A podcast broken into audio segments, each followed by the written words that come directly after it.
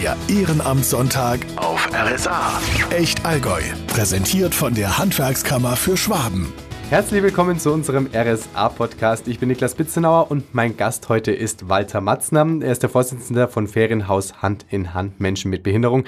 Erstmal schön, dass du da bist. Vielen lieben Dank für deinen Besuch. Ja, Niklas hat mich gefreut. Sehr für schön. Die Einladung, vielen Dank. Gerne. Jetzt erstmal äh, für die, wo es nicht kennen, ähm, was ist es genau für ein Ehrenamt? Was macht ihr? Also das Ferienhaus Hand in Hand äh, bietet äh, Menschen mit Behinderung an, einmal auch Ferien machen zu können und Urlaub machen zu können.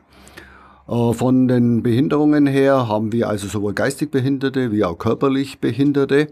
Und vom Alter, und das ist, macht uns ganz besonders, dass wir keine Altersbeschränkung haben.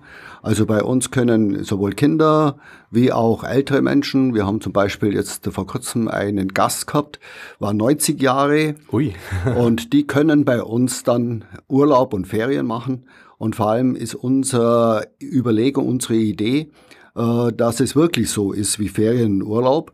Äh, Wir machen also jeden Tag mit unseren Gästen, also man sieht schon, wir sagen Gäste, mit unseren Gästen einen Ausflug. Oh, das ist ja schön. Ja, genau. Äh, Also im gesamten Bodenseegebiet, aber auch ins Unterallgäu oder äh, im Ostallgäu oder ins Württembergische rüber. Und das ist bei uns Programm, also jeden Tag. Okay, und äh, das kommt dann, denke ich, bei den Gästen auch sicher gut an, oder? Ja, das kommt bei den Gästen sehr gut an, aber auch bei den Angehörigen. Mhm, das glaube ich. Weil wir haben äh, Gäste, die zu Hause gepflegt werden, dann ist es zum einen auch einmal äh, für die Angehörige was Besonderes, dass sie selber mal Urlaub machen können, weil dann der zu Pflegende bei uns Urlaub macht. Aber wir haben auch zum Teil Heimbewohner, die das ganze Jahr im Heim sind und dann sich freuen, wenn sie mal eine Woche oder 14 Tage äh, bei uns äh, sein dürfen, um hier einmal was anderes kennenzulernen und aus dem Heim rauszukommen. Auf jeden Fall eine sehr tolle Sache. Und wie schaut es denn im Winter aus? Macht ihr dann auch Ausflüge oder ist es eher so über den Sommer eine Aktion? Also natürlich der Sommer, Frühjahr, Sommer, Herbst ist besonders begehrt bei unseren Gästen. Äh, Der Winter weniger, das merken wir auch an den Belegungstagen. Darum machen wir hauptsächlich im Februar machen wir Urlaub im Ferienhaus, so dass wir also so gegen Mitte Januar bis Ende Februar entweder wenig Gäste haben oder keine. Äh, Unsere Highlights sind die Feiertage. Vor allem äh, Weihnachten ist, da könnten wir sehr, sehr viel Gäste aufnehmen, dann Silvester, aber auch dann Ostern. Und äh, wir merken das also, Winter ist weniger, aber das ist auch für unsere Mitarbeiter gut, dann können die ja Urlaub machen. Absolut. Und äh, welcher zeitliche Aufwand ist jetzt mit diesem Ehrenamt, mit dieser speziellen Geschichte verbunden? Ja, äh, der Träger von diesem Ferienhaus ist der Verein. Und äh, wir sind von der Vorstandschaft her, aber wir haben eine Geschäftsführerin. Und die ist zuständig für den täglichen Betrieb und haben die dementsprechenden Mitarbeiter auch. Zum Beispiel haben wir eine Mitarbeiterin, die kocht, so dass unsere Gäste, wenn sie, die sind dann immer meistens den ganzen Tag unterwegs und kommen am Abend dann zurück und dann wird für die, unsere Gäste gekocht. Unsere Gäste dürfen sich auch dann wünschen, immer was sie gern möchten. Ich habe mir vor kurzem erkundigt und äh, das absolute Highlight ist immer Spaghetti Bolognese. Das wird von den Gästen am meisten gewünscht, aber auch Wiener Schnitzel oder dann mal was Vegetarisches. Also von uns, vom Vorstand her, ja, ist es schon dementsprechend, also von meiner Person Aufwand, weil wir immer auch natürlich mit dem Bezirk verhandeln müssen über die Zuschüsse, über äh, das Betreuungsgeld und so weiter, was wir dann bekommen vom Bezirk. Und das muss jedes Jahr neu verhandelt werden. Ah, okay. Und äh, klappt es dann jedes Jahr gut oder gibt es da auch manchmal Schwierigkeiten? Ja, es war am Anfang war es verhältnismäßig schwierig, weil so eine Einrichtung gibt's in Schwaben nicht. Und ich Okay. möchte auch sagen, in Bayern nicht. Und vor allem, was das Besondere ist, dass wir keine Altersbegrenzung haben. Weil wenn man so eine Einrichtung hat, dann gibt's entweder diese Einrichtung nur für Kinder und Jugendliche oder nur für Erwachsene. Und wir haben, unsere Idee ist, das gemeinsam zu machen. Und da war man natürlich am Anfang etwas skeptisch, ob das überhaupt funktioniert. Und wir haben dann auch keine Betriebserlaubnis bekommen. Oh. Und äh, da sind wir unter anderem damals noch im Jugendamt Lindau sehr dankbar gewesen, die unser Konzept befürwortet haben und gesagt haben, ja, das muss oder das funktioniert ganz gut. Mhm. Und jetzt war vor kurzem äh, der neue äh, Abteilungsleiter vom, der, vom Bezirk Schwaben und die Sachbearbeiterin, Herr Ebner und Frau Eginger, bei uns da. Für die war das auch neu und die waren wirklich sehr angetan von diesem Konzept. Und wir haben jetzt eine ganz starke Unterstützung bekommen von der Politik, vom Herrn Rolz, äh, er kandidiert ja wieder für den Bezirkstag und ist der stellvertretende Bezirkstagspräsident und er ist zuständig für diesen Bereich. Mhm. Und er hat sich das jetzt auch angeschaut und angehört und hat gesagt, das muss man einfach unterstützen und wir, er bemüht sich, dass wir mehr Geld bekommen. Das ist auf jeden Fall eine schöne Sache. Jetzt ja. noch kurz davor, weil du hast gesagt, dass die meist beliebtesten Gerichte Spaghetti Bolognese und Wiener Schnitzel. Gibt es denn auch ein Allgäuer Gericht, weil wir im Allgäu sind, das sehr beliebt ist, oder äh, sind es eher die ähm, ausländischen Gerichte? Nein, nein, es gibt natürlich Kässpätzle, mhm. äh, wobei das dann interessant ist, dass wir gerade äh, Gäste, die von weiter her kommen und zum ersten Mal da sind, für die ist das völlig neu. Die kennen das gar nicht. Die kennen das so nicht, aber es ist dann interessant, wir haben ja Gäste, die kommen jedes Jahr. Mhm. Also wir haben teilweise Gäste, die jetzt schon 10, 15 Jahre immer da sind und für die ist das natürlich auch immer das Highlight, auch vom Essen her und da sind Kässpätzle schon äh, auch sehr beliebt. Sind ja auch sehr lecker. Ja, ja, ja ja, stimmt. äh, du hast gerade gesagt, von weiter weg. Also was denn so das Weiteste, äh, was jetzt zu euch kommt? Äh, kann man da was eingrenzen? Also wir haben natürlich hauptsächlich oder viele Gäste aus dem schwäbischen, bayerischen, württembergischen mhm. Bereich, aber wir haben auch Gäste zum Beispiel aus Köln okay. und so weiter. Aber das ist dadurch diese Mund-zu-Mund-Propaganda, die wir haben. Wir brauchen eigentlich selber für unsere Gäste, dass wir ausgebucht sind, fast gar keine Werbung machen.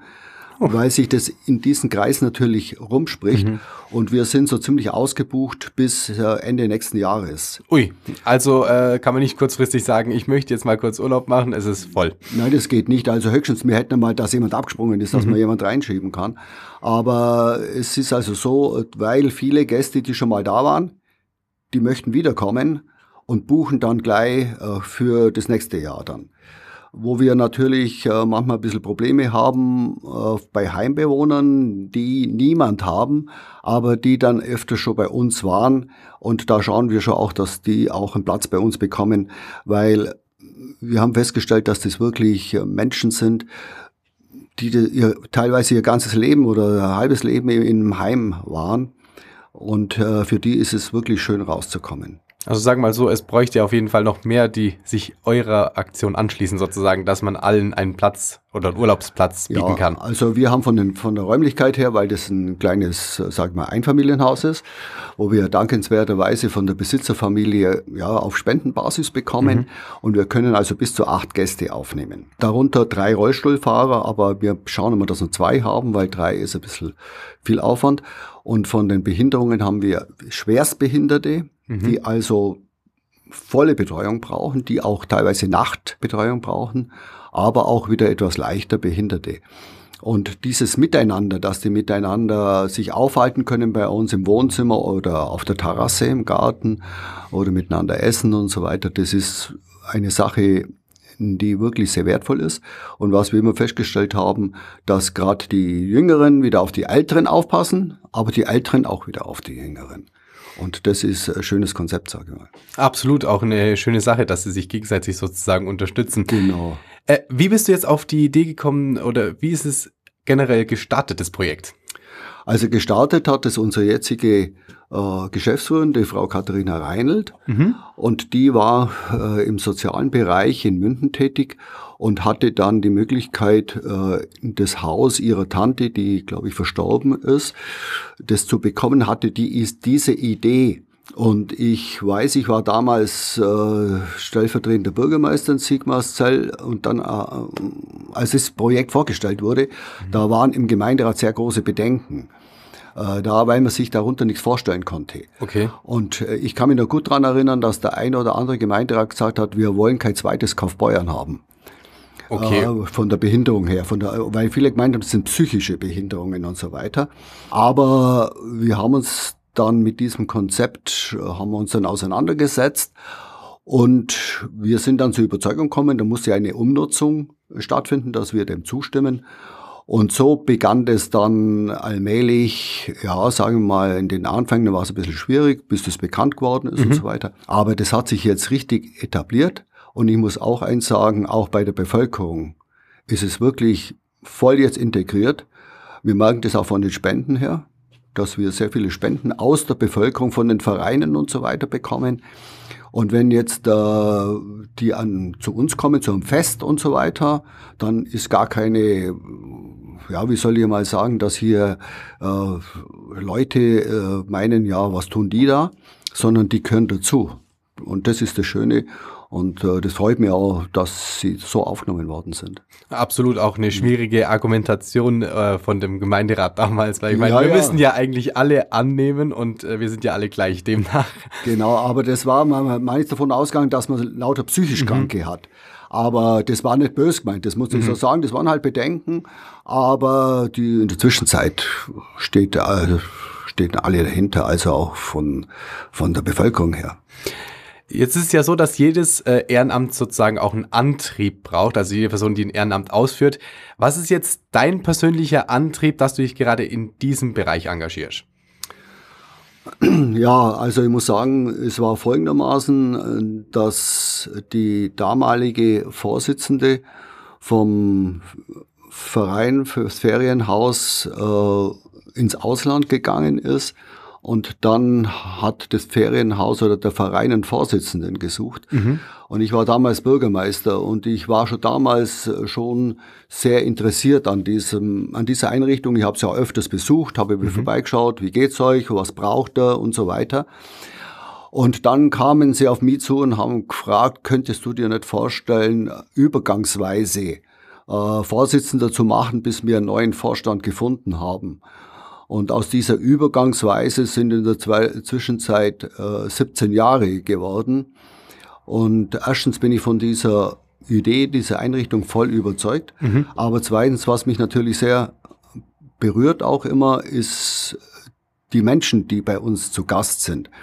Und ich sage immer, wir haben Gäste, die nicht von Geburt aus behindert sind, sondern eben auch im Laufe ihres Lebens eine Behinderung erfahren haben, entweder äh, durch einen Schlaganfall oder sonstiges. Oder wir hatten jetzt äh, vor kurzem einen Gast mit 22 Jahren, der ein Einser-Abiturient war. Mhm.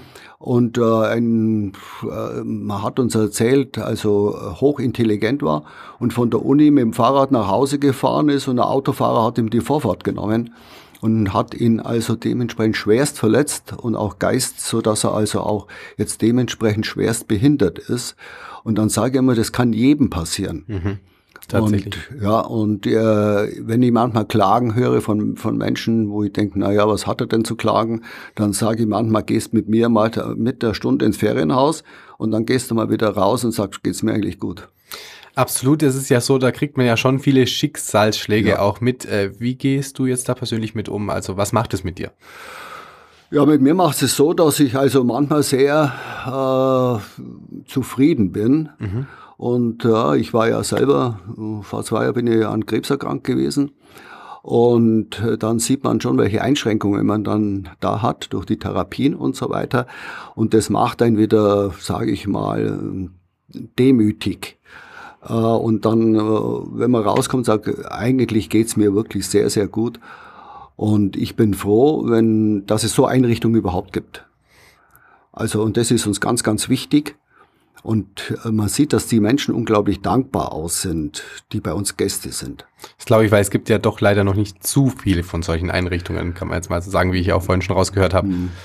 Also die gibt's nicht. Es gibt zwar einige Einrichtungen, aber äh, in dieser Art äh, gibt's, glaube ich, wie gesagt, die Schwaben gar keine, äh, dass also dieses Miteinander und so mhm. weiter. Und wir sind halt verhältnismäßig klein. Wir haben ja, wie gesagt, nur acht Gäste, wobei jeder sein Einzelzimmer hat.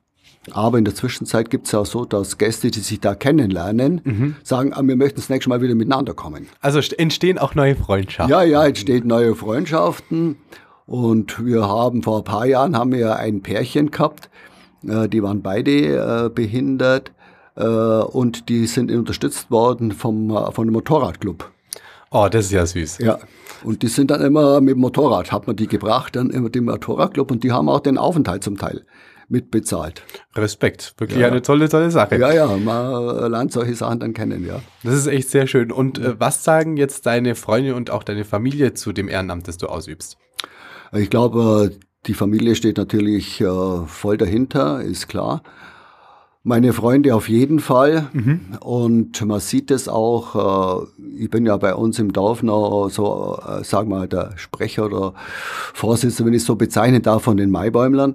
Und da ist uns jetzt in Bezug aufs Ferienhaus äh, von einer, von einer, von einem Gast, die als kleines Kind ins Heim abgegeben wurde, weil sie behindert war und ihre Eltern haben sich seither nicht mehr drum gekümmert. Und äh, dieser Gast ist immer bei uns gewesen und in der Zwischenzeit 30, schwerst behindert. Und auf einmal haben wir die Nachricht bekommen von diesem Heim, äh, dass die Krankenkasse es nicht mehr bezahlt, den Aufenthalt bei uns. Okay. Und das hat mir die Frau Reinelt dann erzählt und hat gesagt, du, die würde gern wiederkommen, aber es geht nicht mehr von den Kosten her. Und wir haben dann unter den Vereinen Maibäumler und Privatleute gesammelt und jetzt haben wir über 1000 Euro beieinander und ich denke, wir brauchen ein paar hundert noch und dann können wir wieder dieser Frau wieder den Aufenthalt bei uns finanzieren. Das wird auf jeden Fall für Tränen sorgen. Da wird sie sich sehr freuen, glaube ich. Ja, ja, ich habe sie ja vor kurzem kennengelernt. Die war jetzt wieder bei uns. Die ist wirklich schwerst behindert, aber sie nimmt es wirklich wahr. Und, und die, wie, die, wie sie dann mit dem Gesicht strahlt und so weiter, sie kann sich kaum äußern. Aber das ist unglaublich, weil mein Eindruck äh, man davon hat, wie sich jemand freuen kann.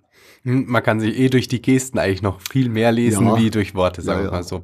Äh, es gibt ja so, wenn wir gerade in der Thematik sind, äh, man erlebt viele Geschichten, traurige, lustige. Was ist jetzt so deine bewegendste Geschichte, die du bis jetzt erlebt hast, wo du sagst, okay, das ist das Krasseste, was ich bis jetzt mitgenommen habe?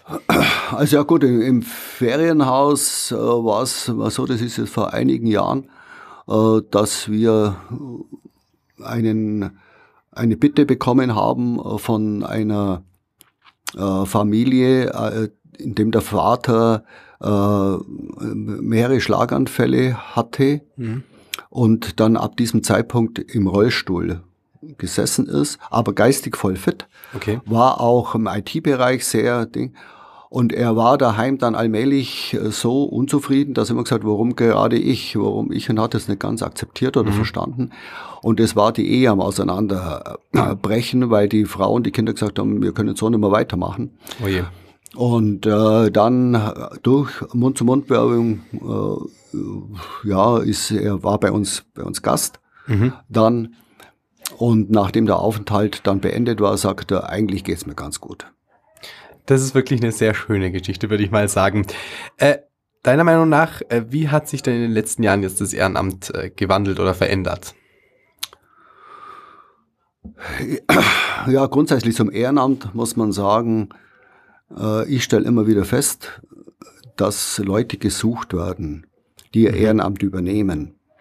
Aber das Ehrenamt ist brutal wichtig für uns, weil ohne das Ehrenamt könnte diese Gesellschaft nicht bestehen, sage ich mal so. Ob das jetzt Vereinsvorsitzende sind, ob das äh, äh, Leute im Jugendbereich, die im Jugendbereich mhm. tätig sind, äh, die bei sonstigen Institutionen, äh, Institutionen äh, tätig sind. Äh, wenn man das so betrachtet aus dem Freundeskreis raus, wie viel im Ehrenamt tätig sind.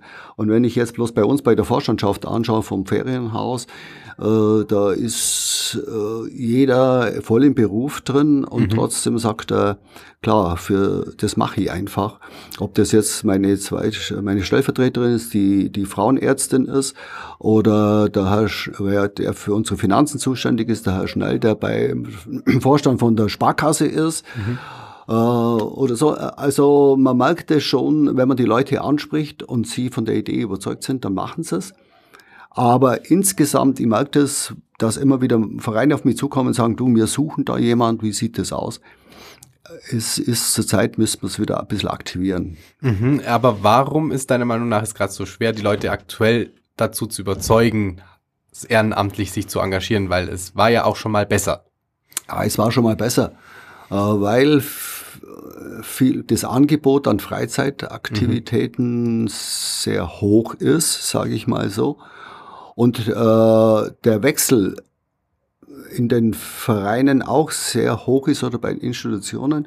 Es gibt, also früher, wenn ich mich dran erinnere, wenn du in einem Verein warst, dann warst du halt dabei. Mhm. Und wenn du ein gewisses Alter gehabt hast, bist du auch bereit gewesen, äh, Ehrenamt zu übernehmen, ob das jetzt in der Vorstandschaft war oder als Trainer oder mhm. im Jugendbereich und so weiter. Und das ist, so habe ich das Gefühl, kann mich täuschen, aber das Gefühl vom Gefühl her lässt es ein bisschen nach und das müssen wir wieder aktivieren. Vor kurzem habe ich äh, gelesen von einem Jugendtrainer, der sagt, früher war das so äh, im Kinderbereich, dann sind, haben die Eltern, haben, waren dabei, mhm. wenn, wenn, sie das Kind zum Training gebracht haben oder haben auch Fahrgemeinschaften gemacht.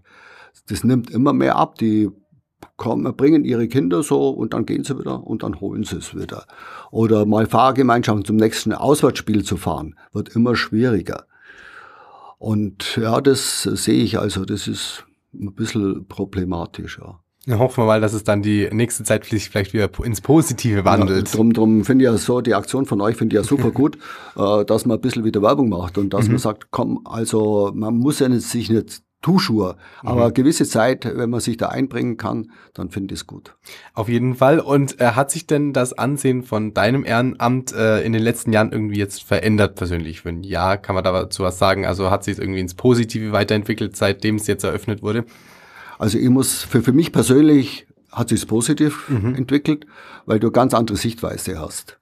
Also was gerade im Ferienhaus, was wir da für Menschen haben, äh, aber auch bei den Mitarbeitern. Mhm. Und wir haben wirklich auch äh, Mitarbeiter, die auch das im Ehrenamt machen, die am Wochenende kommen, zum Beispiel die Rollstuhlfahrer schieben und mhm. solche Sachen. Also das hat sich für mich persönlich, äh, hat sich mein Horizont in der Beziehung äh, ziemlich erweitert.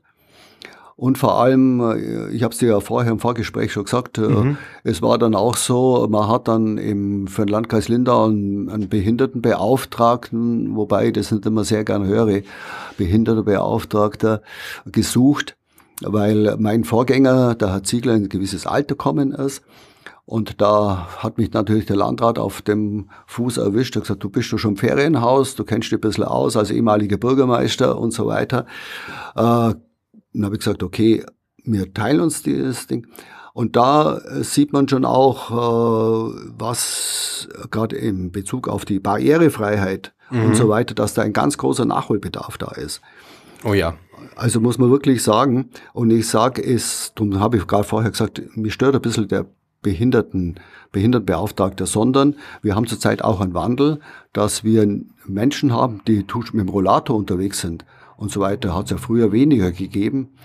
Und wir werden in einer Generation der Rollatorfahrer kommen, sage ich immer wieder. Man mhm. sieht das immer mehr, es sind ja Menschen, ältere Menschen, die nicht behindert sind, aber mit dem Rollator unterwegs sind. Oder äh, junge äh, Paare oder junge Eltern, die mit dem Kinderwagen und die brauchen einfach diese Freiheit, ob das jetzt im Bus zum Einsteigen ist oder im Zug oder sonstiges.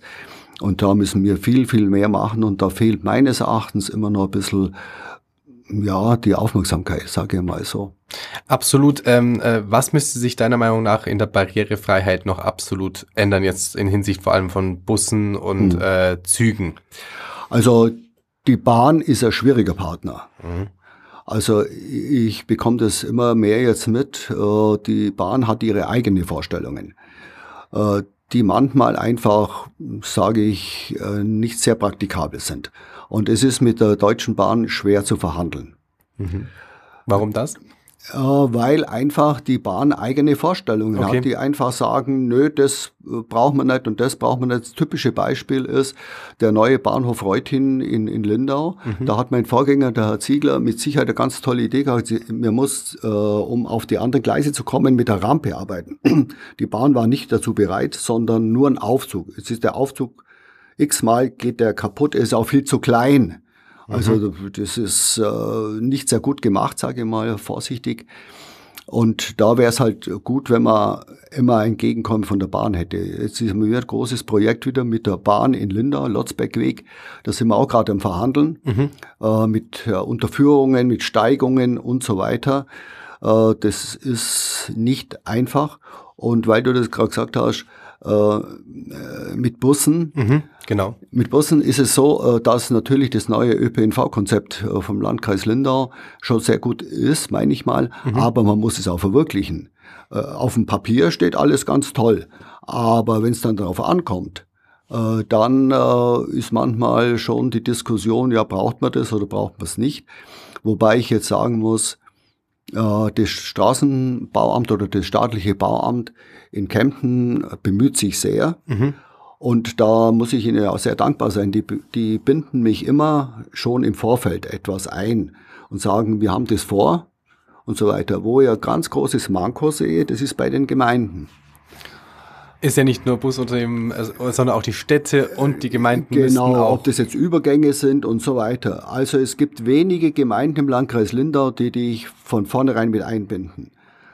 Und da sage ich mal, der Großteil, der macht nur immer das, äh, hoff, hoffentlich brauchen wir keinen, weil das macht ja bloß Kosten. Mhm. Und dann redet der auch noch mit. So ungefähr. Also das ist ein großes Manko und das muss sich auch ändern. Also ich werde meinen Landrat noch bitten, dass man da mit dem Bürgermeister nochmal ein Gespräch führt und dass das einfach Voraussetzung ist. Und dann äh, denke ich, dass wir auf einem guten Weg sind. Und jetzt gerade bei, neu, bei neuen Bauarbeiten oder wenn man Straßen äh, ja, ausbaut oder ändert und so mhm. weiter, dann muss man immer darauf gucken, dass man äh, gerade mit den Bushaltestellen und so weiter. Und da muss man darauf achten. Und äh, dann denke ich mir, dass wir am guten Weg sind. Aber das habe ich noch wirklich zu, zu bemängeln. Also auf jeden Fall positiv in die Zukunft blicken ist die Devise, oder? Ja, absolut. Sehr schön. Äh, Gab es auch schon mal den Moment, dass du sagst, du hast dich im Ehrenamt ausgenutzt gefühlt? Ja, das ist immer das Gefühl, äh, was man hat. Mhm.